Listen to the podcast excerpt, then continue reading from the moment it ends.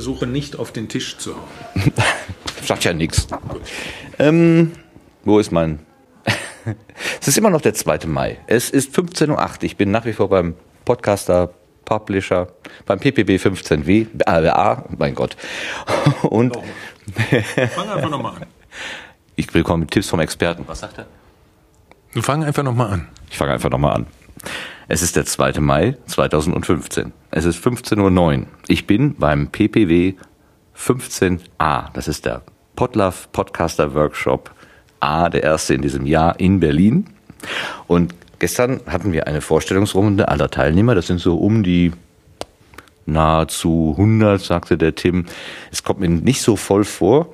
Aber bei der Vorstellung habe ich festgestellt, dass wir unter all den Hobbyisten, die wir hier sind, auch Profis dabei haben, nämlich vom Deutschlandradio. Da hat sich unter anderem vorgestellt der, der Boris Bittner, ein äh, Mitarbeiter von Deutschlandradio und ich habe mich gefragt, was machen denn die Profis hier? Was wollen die von uns? Und ich begrüße jetzt den Boris hier an meinem Mikrofon und werde ihn mal dazu austragen. Hallo Boris. Hallo. Ja, fahre fang ich einfach mal mit der Tür ins Haus. Was macht, was treibt dich denn hier zum PPW 15a? Hintergrund ist, dass ich für das Deutschlandradio Labor hier bin. Äh, das ist so ein kleines Team von fünf, sechs Menschen, die versuchen, neue Medien für das Deutschlandradio ähm, auszuprobieren, implementieren und weiter zu verbreiten. Sei das visuelles Radio, Storytelling, sei das das Podcasting und so weiter. Und äh, weil wir als äh, Kernmedium das Audio haben und 113 Podcasts anbieten, ist es doch nur sinnvoll, wenn wir mal zu denen kommen, die sich tagtäglich damit auseinandersetzen, auch gerade und insbesondere die jungen Menschen und auch von den Profis hören, die äh, Podcast-Software entwickeln, was wir so alles richtig machen oder falsch machen und wo wir besser werden können. Ja, das mit dem Besserwerden. Eigentlich seid ihr ja ähm, diejenigen, die es können. Also ich, also normalerweise gucken ja die Podcaster, die Hobbyisten zu den Profis auf und sagen, hm, wie die das machen, ist das aber gut. Und das dahin wollen wir uns auch entwickeln. Und jetzt erlebe ich, dass die, dass die Profis kommen und bei den Hobbyisten nachgucken. Was glaubst du denn, was du hier finden kannst? Oh, da gab's ganz viel. Also ähm, vor allen Dingen, ich glaube, wir müssen ein bisschen unterscheiden. Das, was wir machen, wir bieten 213 Podcasts an, die sind hochprofessionell produziert in Studios von Profis, Technikern, Autoren, Redakteuren und so weiter mit bestem Equipment. Aber es sind nun mal Sendungsbeiträge. Es sind keine frei gestalteten Podcasts, wie sie vielleicht hier gemacht werden, wie wir hier gerade einen machen, äh, sondern ganz streng am Sendungsschema orientiert. Das ist das eine. Äh, technisch perfekt, aber und auch streng orientiert am Sendungsschema. Äh, das andere andere allerdings ist die Präsentationsebene. Also wie präsentieren wir unsere Podcasts, wie machen wir sie zugänglich für unsere Nutzerinnen und Nutzer? Ähm, sei das bei Podcatchern, sei das auf der eigenen Seite, sei das wo auch immer. Und da muss ich leider sagen, hinken wir noch ein bisschen hinterher. Also wenn ich äh, mir so die äh, Kritik und die Anregungen äh, der jungen Menschen heute so anhöre, ähm, was unsere eigene Podcast-Seite angeht, die aus vielen schönen Logos besteht, die alle gleich aussehen mit unterschiedlichen Sendungsnamen, ähm, leider kein Text drunter zum Einführen einfachen Suchen über die Textsuche, leider kein Abo-Button, innerhalb der Podcasts keine Kapitelmarke, keine Shownotes, kein gar nichts. Äh, da wird mir ganz schnell klar, da müssen wir ein bisschen nachsteuern. Wir sind zwar erfolgreich mit den Podcasts, ähm, bei iTunes, bei Instacast, äh, bei TuneIn und so weiter, aber ich glaube, die Art und Weise, wie wir das Ganze an Mann und Frau bringen, muss besser werden. Die Ausrichtung bei, ich sag mal bei euch, beim öffentlich-rechtlichen äh, Rundfunk, das ist ja das, was wir oder was ich zumindest Zweitverwertung nenne. Also ein Beitrag ist ursprünglich gemacht worden für das Hauptprogramm, für das lineare Hauptprogramm, wo eben der Sender bestimmt, wann der Beitrag läuft und als, als Beiprodukt, als Zweitverwertung wird er eben noch als zum Download on Demand angeboten. Und ähm, das ist ja ein etwas anderer Fokus als so diese Podcast-Landschaft, wo wir selber sagen, wo wir eben quasi für die, ja auch quasi schon für den Feed produzieren, äh, für dieses, für dieses Abonnement. Ähm, warum macht eigentlich ein öffentlich-rechtlicher Sender überhaupt Podcast als Zweitverwertungsmedium. Was ist denn da das Besondere? Naja, stell dir mal vor, wir würden nur linear senden. Dann wäre der Beitrag, die Sendung weg. Sie wäre gesendet, versendet. So war es aber doch viele, viele Jahre lang. Ja, natürlich. Und äh, das Deutschlandradio mit Deutschlandfunk, Deutschlandradio Kultur und jetzt seit ein paar Jahren die Radio Wissen äh, gehörte ja auch zu den ersten, die wirklich Audios on Demand mit angeboten haben. Zwar in sehr einfacher Form im Internet, aber immerhin. Äh, wir haben nur ähm, es ein bisschen verpasst, das alles etwas moderner zu gestalten. Auf der einen Seite, darüber haben wir gerade gesprochen. Auf der anderen Seite ähm, spielt noch ein Aspekt eine Rolle. Du hast es angesprochen. Wir begleiten ja letztlich ganz streng unser Programm. Wir machen keine eigenständigen wenigen Podcasts. Und äh, da ist jetzt auch mittlerweile die Überlegung, und äh, da ist auch das Deutschlandradio Labor mit dabei, den Funkredaktionen vorzuschlagen, ihr habt doch so viel Material, das ihr da produziert für das lineare Ausstrahlen, für das Radio machen. Warum nehmt ihr nicht das, was für die Beiträge nicht benutzt wurde und setzt einen Redakteur hin oder zwei oder drei und die sprechen über diesen Content und spielen noch ein paar extra O-Töne ein, die es sonst eben nicht gegeben hat im Radio als Mehrwert, statt einfach nur das das lineare Programm eins zu eins abzubilden. Und äh, tatsächlich ist unsere Hauptstadtstudie auch an ähm, einer solchen äh, Möglichkeit interessiert. Da, da wird nachgedacht ähm, darüber, was man so aus der letzten Woche in Berlin, im politischen Berlin, so alles vielleicht in einen Podcast packen würde, weil die Redakteure und Reporter sind vor Ort und wissen und hören viele Dinge, die man vielleicht im Radio nicht so hört. Und ich glaube, das wäre ein schönes Angebot, aber so weit sind wir halt noch nicht. Der Markus Richter, das ist auch ein Podcaster, der für Fritz, Radio Fritz arbeitet, aber auch für den äh, Deutschlandfunk. Ähm, der hat vor einiger Zeit mal äh, äh getwittert, dass er einen Beitrag mühsam, mühsam zusammengeschnitten hat und äh, gestaltet hat. Und dann war er aber dem Redakteur eine Minute zu lang. Und er musste noch aus den schon extrahierten Sachen was rausnehmen. Und er sagte dann, das ist Kill Your Babies. Ähm, so, jetzt fällt mir gerade ein, äh, was du gerade andeutest, es könnte eine Babyklappe werden für, äh, für restliche Radiobeiträge. Also die es nicht ins Linearprogramm schaffen, aber die trotzdem so attraktiv wären, dass man sie eigentlich senden könnte, gibt man sie diesen Redakteuren und die verwerten sie dann trotzdem weiter. So könnte man es denn, eine Babyklappe fürs Radio. So könnte man es nennen. Ähm, ich finde einfach, äh, wir produzieren ja eigentlich schon Formate, die etwas ausführlicher die O-Töne stehen lassen. Und unsere Interviews sind nicht 1,30 lang, die sind sieben, acht Minuten lang. Äh, man nimmt sich ein bisschen Zeit, aber äh, trotzdem bleibt da vieles, was hinten überfällt. Und äh, ich würde es ungern Resteverwertung nennen wollen, aber ähm, es, ist, es ist ein Mehrwert, nein, es kein Mehrwert, sondern ähm, du hast gesagt, Babyklappe, das ist ganz schön. Man, man hat so ein kleines Etwas, woraus man etwas Großes noch machen kann, weil man einfach keine Zeit dafür hatte, das im Radio zu tun.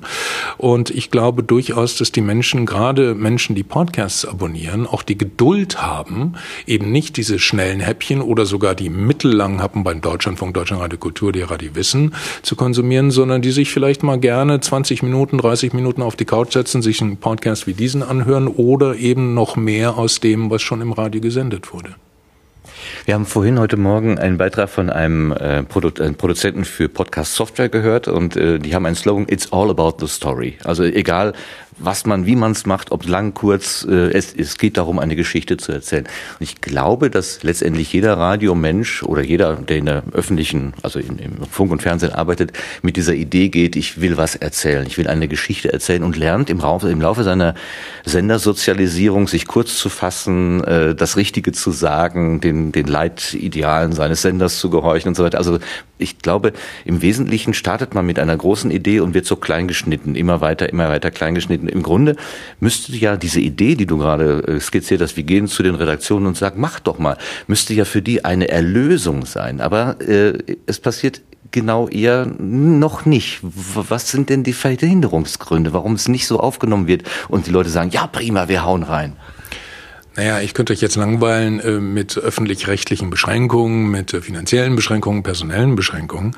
Ähm, die Jungs und Mädels, die ähm, diese Programme produzieren, die produzieren auch, wie viele andere Anstalten auch, am Rande des Möglichen. Also für das ganz normale lineare Programm. Also da bliebe eigentlich wenig Zeit, um dann noch on top diese Podcasts zu produzieren. Das ist das eine. Das andere aber ist, es wäre tatsächlich eine Möglichkeit, mittelfristig, langfristig gesehen, ähm, die Moderatorinnen und Moderatoren, äh, die Redakteurinnen und Redakteure, die wirklich noch was zu sagen haben, die eine Personality haben, tatsächlich diese lange Leine zu geben und dieses Material auf eine ganz eigene, intime, persönliche Art und Weise zu präsentieren und eben nicht in diesem Korsett. Und dann wären wir vielleicht sogar noch einen Schritt weiter, indem wir sagen, wir produzieren einen Podcast nicht um des Podcasts willen, sondern auf diese sehr lockere, intime, aber doch seriöse Art und Weise auch für das lineare Programm. Wir lösen uns also von diesem strengen Deutschlandfunk gewohnten Sendeschema und, und, und, und, und der Art und Weise, wie wir die Dinge präsentieren, sondern lassen die Menschen, die diese Recherche gemacht haben, die was vom Thema verstehen, die sich dafür interessieren, das den Menschen auf eine ganz andere, neue Art näher bringen. Das allerdings ist für eine öffentlich-rechtliche Anstalt ein riesiger Schritt. Da sind viele Ängste dahinter, weil man sagt, werden wir zu locker und, und, und halten wir uns nicht an ein bestimmtes Schema, dann sind wir vielleicht nicht mehr seriös. Der Deutschlandfunk ist ein sehr seriöser und guter Sender mit hochwertigen journalistischen Inhalten. Und dann, die Ängste sind da, dass man das dann aufgeben würde. Andererseits, wenn man sich anguckt, Anbieter wie, wie die BBC, wie NPR, die wirklich mit, mit, mit äh, moderierenden Redakteuren ihre Geschichten erzählen, wie du sagst, ein, ein, nicht einen Beitrag vorstellen, sondern die Geschichte eines Beitrags vorstellen und mit Einspielern arbeiten, dynamisch arbeiten. Das ist eine ganz andere Form der Präsentation, die wir vielleicht eines Tages noch lernen und lernen müssen, damit wir nicht eines Tages ein Alleinstellungsmerkmal haben, nämlich das, dass wir nicht mitgekommen sind. Wäre das denn dann ähm, sozusagen eine Wandlung im Bestehenden oder wäre das ein Zweig, der neu aufgebaut wird und das, was schon existiert, wird beibehalten? Denn das, was existiert, ist ja nicht ohne Grund so geworden, wie es ist. Die Gründe müsste man ja dann erstmal hinterfragen. Oder man sagt, wir machen hier so eine, so eine Experimentallinie äh, auf, da können sich dann die Leute mal austoben. Wäre es eher so eine Zweigleisigkeit oder dann doch eher die Änderung in der Substanz? Na, ich denke, am Anfang wäre es die Zweigleisigkeit. Also wenn wenn wir auf Funkredaktionen heute zugehen würden. Und es finden sich tatsächlich Menschen, die sagen, oh ja, tolle Idee, das wollte ich schon immer mal machen, ich wollte das mal ausprobieren. Und dann machen wir das beispielsweise über das Deutschlandradio Labor, ähm, dann werden diese Dinge mal produziert. Und der Rest des Hauses kann sich das anhören und sagen, hm, finde ich gut, finde ich weniger gut. Und aus diesen Feedbackrunden ergeben sich dann neue Formate und entsprechende Änderungen. Und das kann wiederum Auswirkungen auf das normale Programm haben. Ähm, man könnte auch argumentieren, lass bloß dieses seriöse Berichten, wie wir es bisher tun, unangetastet, denn das schätzen ja auch wahnsinnig viele Menschen. Es ist ja auch unser Alleinstellungsmerkmal.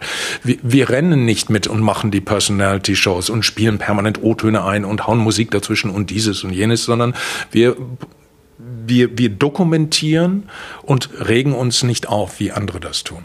Das ist das eine. Aber ich glaube, man kann trotzdem einen guten Mittelweg gehen und das eine schließt ja das andere nicht aus. Natürlich nicht. Also man kann sicherlich das auch im, im Kleinen etwas ändern.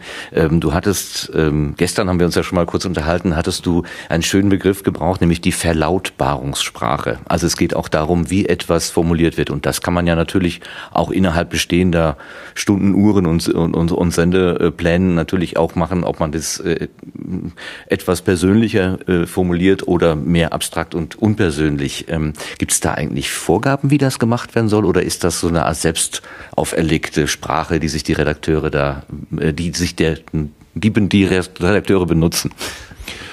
Ähm, da bin ich eigentlich der Falsche, ähm, um, um da eine richtig gute Antwort zu geben. Aber ich glaube, mm, ich versuche mich in die, in die Position der Moderatorinnen und Moderatoren zu versetzen, die für den Deutschlandfunk, für das Deutschlandradio Kultur moderieren. Also ähm, als ich Volontär war und bei der Deutschen Welle, habe ich natürlich auch eine andere Rhetorik in meinen Beiträgen an den Tag gelegt, als ich das ähm, vielleicht vorher gemacht habe für kleinere Produktionen. Ähm, und ich glaube, da steckt so ein bisschen wie soll ich sagen, vorauseilender Gehorsam dahinter. Ähm, nicht im negativen Sinn, sondern wir sind beim Deutschlandfunk, wir drücken uns gewählter aus, wir drücken uns seriöser aus, wir sind nicht flapsig, wir bleiben konzentriert und fokussiert auf das, was ist und spekulieren nicht. Und das führt natürlich zu einer, äh, ja, einer Art Verlautbarungssprache, wie wir sie auch von der Tagesschau her mhm. kennen. Ähm, alles sehr nüchtern und sehr ruhig, aber äh, dadurch gerade ernst zu nehmen. Und ähm, ich glaube, die Menschen respektieren das. Andererseits haben wir mittlerweile mittlerweile auch Moderatorinnen und Moderatoren, die eine Persönlichkeit durchaus haben, die hartnäckig sind, die Politiker auch unterbrechen, die sich äh, nicht abwimmeln lassen, die ähm, ihre eigenen Interessen, ihre eigene Persönlichkeit auch mit einbringen. Und ähm, unser ähm, Programmdirektor ähm, hat auch angemerkt, dass wir da tatsächlich ein bisschen lockerer werden können und sollen, ohne dabei den seriösen Touch zu verlieren. Es ist äh, wie immer der berühmte Mittelweg. Es kann aber auch schwierig werden. Ich kann mich erinnern, vor etwa einem halben Jahr hat Marietta Slomka, glaube ich, irgendein Politiker äh, relativ barsch äh, im, im Heute-Journal oder was das gewesen ist, äh, abgefragt, weil er mit Plattitüden daherkam und sie hat immer wieder nachgehakt, nachgehakt, nachgehakt. Und das gab aber ordentliche öffentliche ähm, Zurückweisung sozusagen. Man kann doch mit einem Politiker nicht so umgehen, war da der, Stand, der Standpunkt einiger Leute. Kann man mit Politikern so umgehen? Ich persönlich habe mit wenig mit Politikern gesprochen. Ich habe zwar vor, vor langer, langer Zeit mal mit Helmut Schmidt gesprochen und das war äh, eine schöne und äh, auch, äh, wie soll ich sagen, sehr aufregende Erfahrung. Ich war Volontär im Studio Bonn der Deutschen Welle. Aber ich höre ja jeden Tag auch als interessierter Nutzer und ehemaliger Funkredakteur und jetzt Online-Redakteur die Interviews, die von unseren Kolleginnen und Kollegen in den Funkredaktionen geführt werden.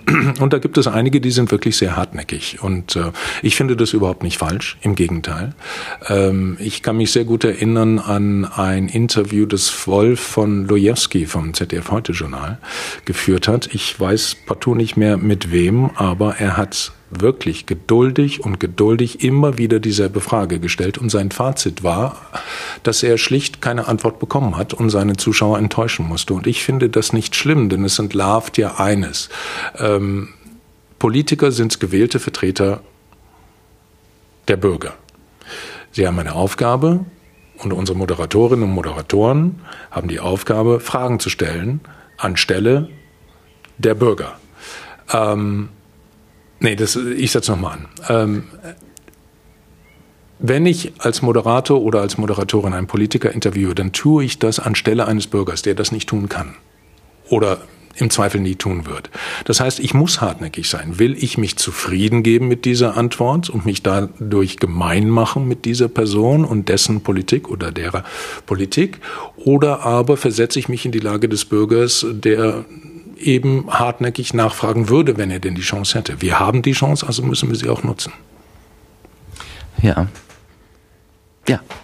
Ähm bevor wir jetzt hier in, in, in, äh, in das Detail verschwinden, ähm, nochmal vielleicht einen kleinen Abstecher. Du sprachst auch im Nebensatz schon an das Deutschland Radio Labor.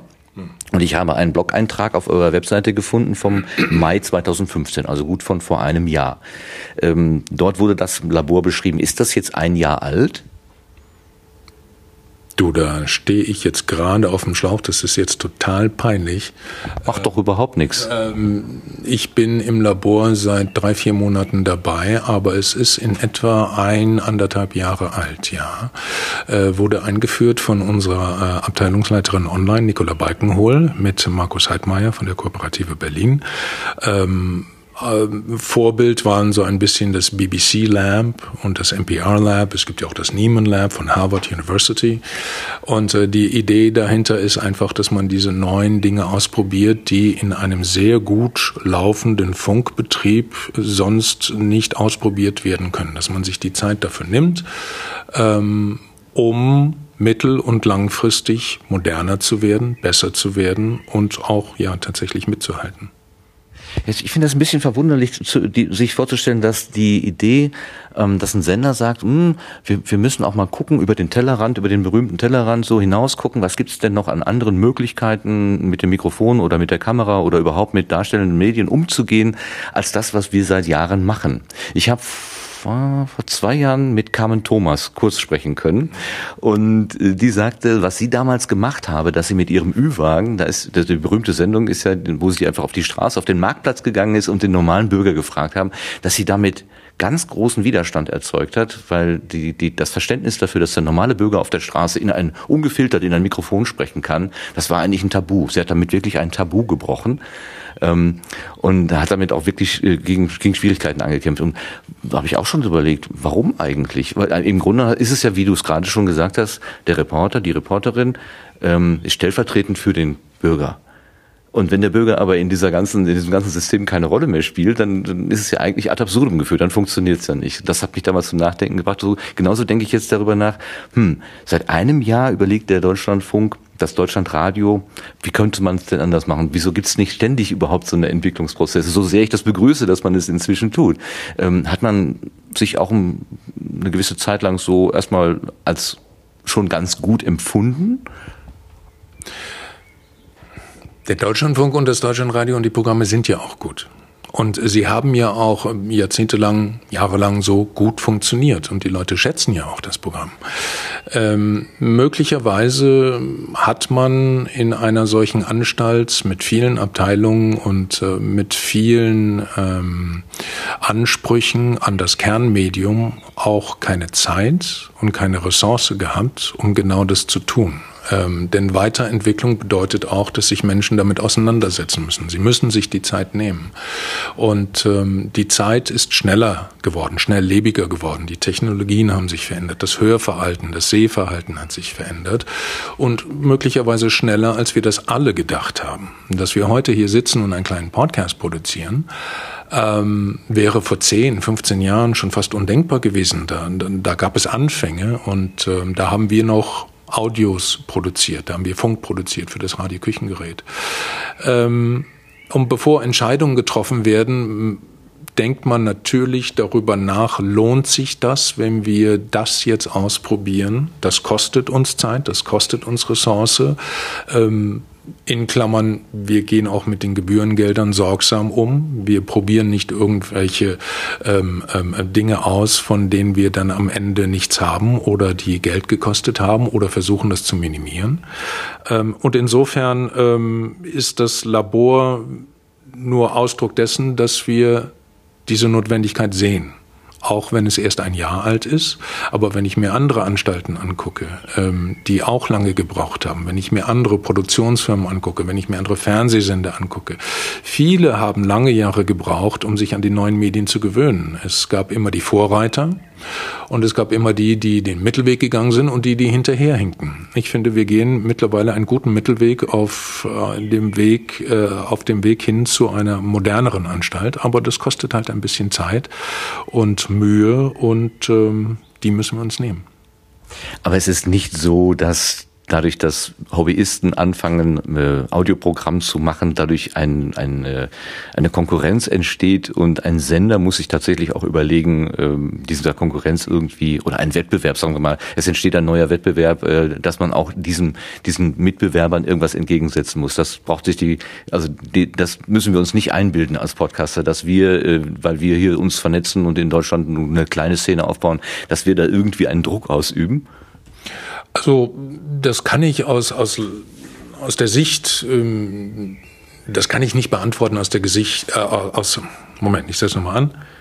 Das kann ich nicht beantworten aus Sicht ähm, ähm, des Deutschlandradios an sich, aber ich kann es als Nutzer und Hörer äh, vielleicht beantworten. Nein, ich glaube an die Vielfalt. Also es gab früher mal ein oder zwei Fernsehsender. Mittlerweile gibt es Hunderte.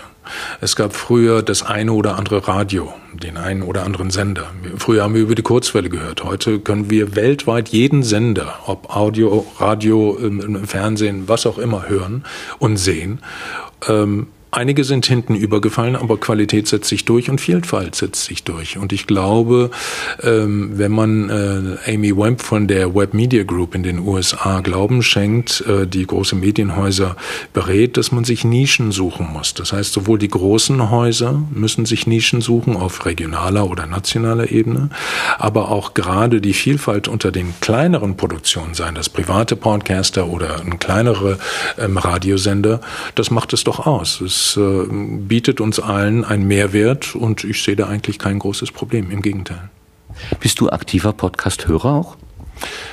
Gute Frage. Ich war, ich bin eigentlich, das darf ich eigentlich gar nicht laut sagen, ein Serienjunkie, ein Fernsehserienjunkie. Ähm, das habe ich aber nicht gesagt.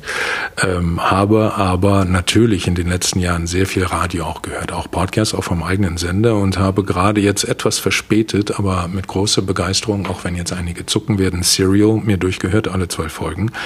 Und ich finde, es ist einfach ein Format, ähm, das sehr erfrischend ist in dieser riesigen Masse von Informationen Informationen, die wir mittlerweile verarbeiten müssen. Visuell, textlich, ähm, hörend. Ähm, das ganze Leben ist so schnelllebig geworden und gerade Hören und Radio hören und Podcast hören ist eine sehr intime Sache, gerade wenn man es auch mit einem guten Kopfhörer macht. Ähm, ich konzentriere mich dann wirklich auf dieses eine. Ich kann nichts anderes tun. Ich kann nicht gleichzeitig ein Buch lesen. Ich kann beim Fernsehen gleichzeitig mit meiner Frau sprechen. Das kann ich tun. Aber wenn ich einen Podcast höre, dann setze ich mir diese Kopfhörer auf und konzentriere mich auf das, was da passiert. Und das ist äh, ein, äh, ich finde das unschätzbar wertvoll, äh, dass es diese Möglichkeit noch gibt. Ja, dass man sich Zeit nimmt, zuzuhören, weil wir das alle mittlerweile viel zu wenig tun. Du scheinst aber schon auch begeistert zu sein von dieser ganzen Idee. Ich habe jetzt deinen äh, Twitter-Account äh, äh, abonniert und mal so ein bisschen geguckt. Genau, Serial hattest du genannt, ein verschnarchter akademischer Sender, haut da plötzlich sowas raus und auf einmal hat er die Zugriffszahlen, die also in Summe ähm, des letzten Jahres, die, die, die letzten zehn Jahre irgendwie eingesammelt hat. Du schaust auch auf die Art und Weise, wie zum Beispiel verschlagwortet wird, also Thema Show Notes. Das ist heute Morgen noch herumgekommen, da schriebst du, schriebst du, Shownotes sind eine gute Idee. Also das ist wirklich sehr, sehr intensiv damit auseinander und auch ähm, und, und piekst sozusagen auch deine Kollegen damit an. Also deine Begeisterung ist geweckt. Naja, das ist ja die Aufgabe äh, auf der einen Seite, aber ich mache sie auch gern, weil ähm, ich bin ein Mensch ähm, als Redakteur und Journalist, der auch gerne dazulernt und äh, ich bin vielleicht auch ein bisschen älter, aber ähm, ich bin offen für all diese neuen Dinge. Und wenn ich mir so diese ganz überwiegend jungen Menschen angucke und diese neuen Entwicklungen, dann finde ich das A auf der einen Seite ganz persönlich eine spannende Sache, B sehe ich als Nutzer, oh ja, wenn dieser, dieser Podcatcher mir diesen Mehrwert anbietet mit Kapitelmarker, mit Shownotes und so weiter, dann ist das für mich eine gute Sache. Und drittens ist es einfach eine große Chance für das, was wir beim Deutschlandradio tun. Wenn wir das mitmachen und das aufgreifen und das relativ schnell umsetzen, dann können wir das, was wir am besten tun, nämlich Audios produzieren, Beiträge produzieren, ähm, schneller und besser an die Hörerinnen und Hörer äh, bringen. Und äh, das kann nicht schlecht sein. Könntest du dir vorstellen, selber zum Podcaster zu werden? Nein. Ich hasse zum Beispiel Interviews, wie wir gerade eins führen, weil ich einer dieser Menschen bin, die ganz gut schreiben können, aber äh, keine guten Interviews geben. Jedenfalls bilde ich mir das so ein. Ähm, ich glaube, es gibt Menschen, auch gerade bei uns im Haus, also ich kenne bestimmt zwei, drei Menschen, die ich hier nicht nennen werde, von denen ich meine, würde man sie nur von der Leine lassen. Wir haben da vorher drüber gesprochen, Moderatorinnen und Moderatoren, die eine Persönlichkeit haben und würde man die von der Leine lassen und aus dem Sendekorsett und aus, was wir jetzt äh, vielleicht etwas despektierlich Verlautbarungsjournalismus genannt haben, was ich aber gar nicht despektierlich meine. Es ist, ich, ich meine, dass äh, dieser seriöse Vortrag, aber von der Leine gelassen. Da gibt es wirklich Kandidatinnen und Kandidaten, dann sage ich, lasst sie mal machen. Und vielleicht müssen wir das tatsächlich über den Umweg des separaten Podcasts machen, damit wir auch alle als, als Redakteure und Redakteurinnen dieses Hauses sehen, da gibt es noch ein Format, das können wir auch bedienen, ohne unsere Seriosität und den guten Journalismus aufzugeben ähm, und könnten dadurch eine weitere Stärke entwickeln. Eine letzte Frage habe ich noch. Ich sehe dein Handy wie auf dem Tisch liegen mit dem Aufkleber Serial My S. Ähm, das Hashtag, ich nicht verstanden. Weißt du, Hashtag Lava Podcast. Ja, ja. Was, äh, mögen die jetzt Serial oder nicht? Ich weiß es nicht. Also ich finde Syria großartig. Ich weiß nicht, ob du es gehört hast oder das Team Lava Podcast das gehört hat. Aber ähm, da haben wir einen Podcast, der letztlich aus eingespielten O-Tönen und einer Redakteurin besteht, die einen Kriminalfall aufrollt quasi in Echtzeit mit guter Vorbereitung und einem guten Rechercheteam, das übrigens hauptsächlich aus Frauen besteht. Ein richtig klasse Frauenteam, das sich wirklich in diese Geschichte reingegangen hat. Also großen Respekt dafür. Und sie haben am Ende dieser zwölf Folgen einen Mut zum Ende gehabt wer es noch nicht gehört hat, ich werde es jetzt nicht spoilern. Ähm, das finde ich großartig. Und ähm, das ist ein Format, das ich ähm, ähm, durchaus auch sehe für das Deutschlandradio oder das Deutschlandradio Kultur. Warum nicht darüber sprechen, quasi in Echtzeit im Rahmen eines Podcasts, wie sich eine Recherche entfaltet. Denn nichts anderes ist ja Serial. Man geht einem Kriminalfall nach, das muss ja bei uns kein Kriminalfall sein, weil vielleicht zu Boulevardesk, aber es gibt ja durchaus Recherchen, die spannend sind, die einiges abwerfen an Informationen und an O-Tönen und an Erkenntnissen, aber auch, auch ganz persönlichen Erkenntnissen der, des Redakteurs oder der Redakteurin und des ganzen Teams. Und warum nicht das einfach in Echtzeit auch ähm, reportieren im klassischen Sinn? Wir haben das gemacht, wir haben dabei das gehört, wir haben das dabei empfunden, könnten. Das ist das, was ich meine mit von der Leine lassen. Wir erzählen, wie wir arbeiten und das finde ich ein ganz, ganz tolles Format. Ähm, Serial My Ass, den Aufkleber, fand ich einfach nur witzig. Auch wenn ich nicht weiß, was es wirklich bedeutet. Ich weiß es auch nicht so hundertprozentig, aber ich weiß, dass es eine Diskussion unter den Podcastern gibt, weil ein Podcaster, der auch nicht ganz unbekannt ist, einen Artikel geschrieben hat, also mal ganz vereinfachend gesagt, sagt er, es gibt zu viel Laber-Podcasts, zu viel Personal-Podcasts, wo Leute sich ans Mikrofon setzen und über ihre Erlebnisse des, der letzten Woche berichten, dass sie einkaufen waren, sich ein neues Auto gekauft haben oder keine Ahnung etwas gemacht haben. Und seine Aufforderung ist äh, sinngemäß, lasst uns professioneller werden, lasst uns von dem Persönlichen weg, lasst uns zu Themen kommen. Das äh, wird sehr kontrovers diskutiert, weil diese gerade diese persönlichen Geschichten, also quasi diese Audiotagebücher für Menschen, die sich dort eingehört haben, ähm, einen hohen Wert haben. Also wenn man gerade wenn man die Person schon auch mal persönlich kennengelernt hat und man begleitet tatsächlich jemanden durch seinen Alltag, das ist Boulevardesk da tatsächlich, das ist auch ohne Inhalt, aber es hat also für mich, ich gibt so zwei, drei, die ich tatsächlich gerne höre. Ich könnte dir nicht einmal genau sagen, warum eigentlich, aber es ist angenehm. Es ist so, als würde man mit einem Freund sprechen oder so. Und ähm, da ist so ein bisschen die Diskussion, äh, braucht die Podcast-Szene das oder soll sie sich lieber professionalisieren? Ähm, und das ist so eine, also wenn ich es richtig verstehe, ist das jetzt die Gegenbewegung zu diesem Artikel. Aber das wird auch nicht immer ganz aufgelöst dazu. Naja, ich denke, das eine schließt das andere nicht aus, wie bei so vielen Dingen im Leben. Ähm, ich muss nicht unbedingt wissen, was der Rainer Hübenlübel so gerade gemacht hat, als er sein Auto gekauft hat, aber ich muss auch nicht jeden Facebook- oder Twitter-Post lesen und ich bin ganz sicher, dass ganz viele Facebook-Posts von Herrn Bittner und seine äh, Tweets auch nicht gelesen werden, beziehungsweise die Leute im Zweifel nerven. Das ist nun mal so. Das ist das eine. Dann gibt es, und, und, und das sind halt die nicht journalistischen Inhalte. Das wird seine Nische finden oder auch nicht. Da wird wird sozusagen die Hörerschaft entscheiden, ob sie äh, das hören möchte oder nicht. Und das andere sind eben die journalistisch aufbereiteten Laber-Podcasts, wo sich tatsächlich Menschen hinsetzen, die etwas zu erzählen haben, was fundiert recherchiert ist, wie im Fall von Serial. Nochmal, was ich ganz großartig fand, weil es auch sehr aus der Hüfte geschossen war, denn das Team wusste noch während der allerletzten Episode, der Produktion der letzten Episode nicht, wie es ausgehen würde.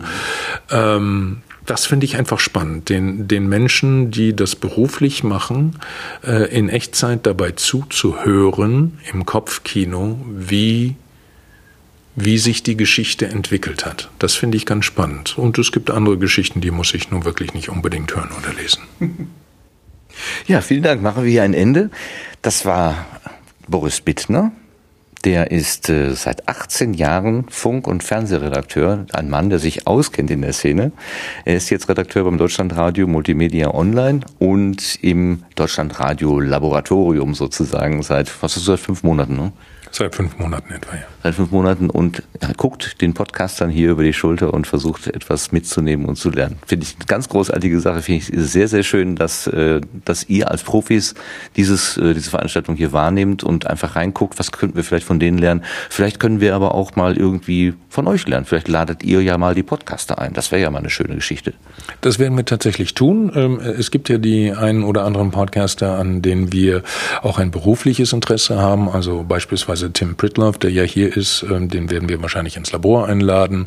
Wir werden den Christian Grasse mal einladen und die sollen uns mal besuchen kommen und aus ihrer Sicht so ein bisschen erzählen, wie sie das so machen, was sie für wichtig halten, damit wir sehen, was tut sich da draußen. Denn unser Gebäude ist zwar schön, aber wenn wir nicht mal rausgehen in die Sonne, dann werden wir auch nie den Schatten sehen, den wir da produzieren und wir werden uns auch nicht weiterentwickeln. Und insofern ja, wir wollen lernen und deswegen sind wir hier. Finde ich total schön. Ich höre jetzt zum wiederholten Mal, dass diese beiden sagen wir mal, Quellen, Produktionsquellen nicht in Konkurrenz, also in äh, Abgrenzung zueinander stehen, sondern das Gemeinsame irgendwie finden und suchen und finden und wahrscheinlich auch tun werden. Ja, so sehe ich das auch. Boris, ganz herzlichen Dank für das Gespräch und viel Spaß noch beim PPB 15a. So, das mache ich mir einfach. Vielen Dank und gerne. Tschüss.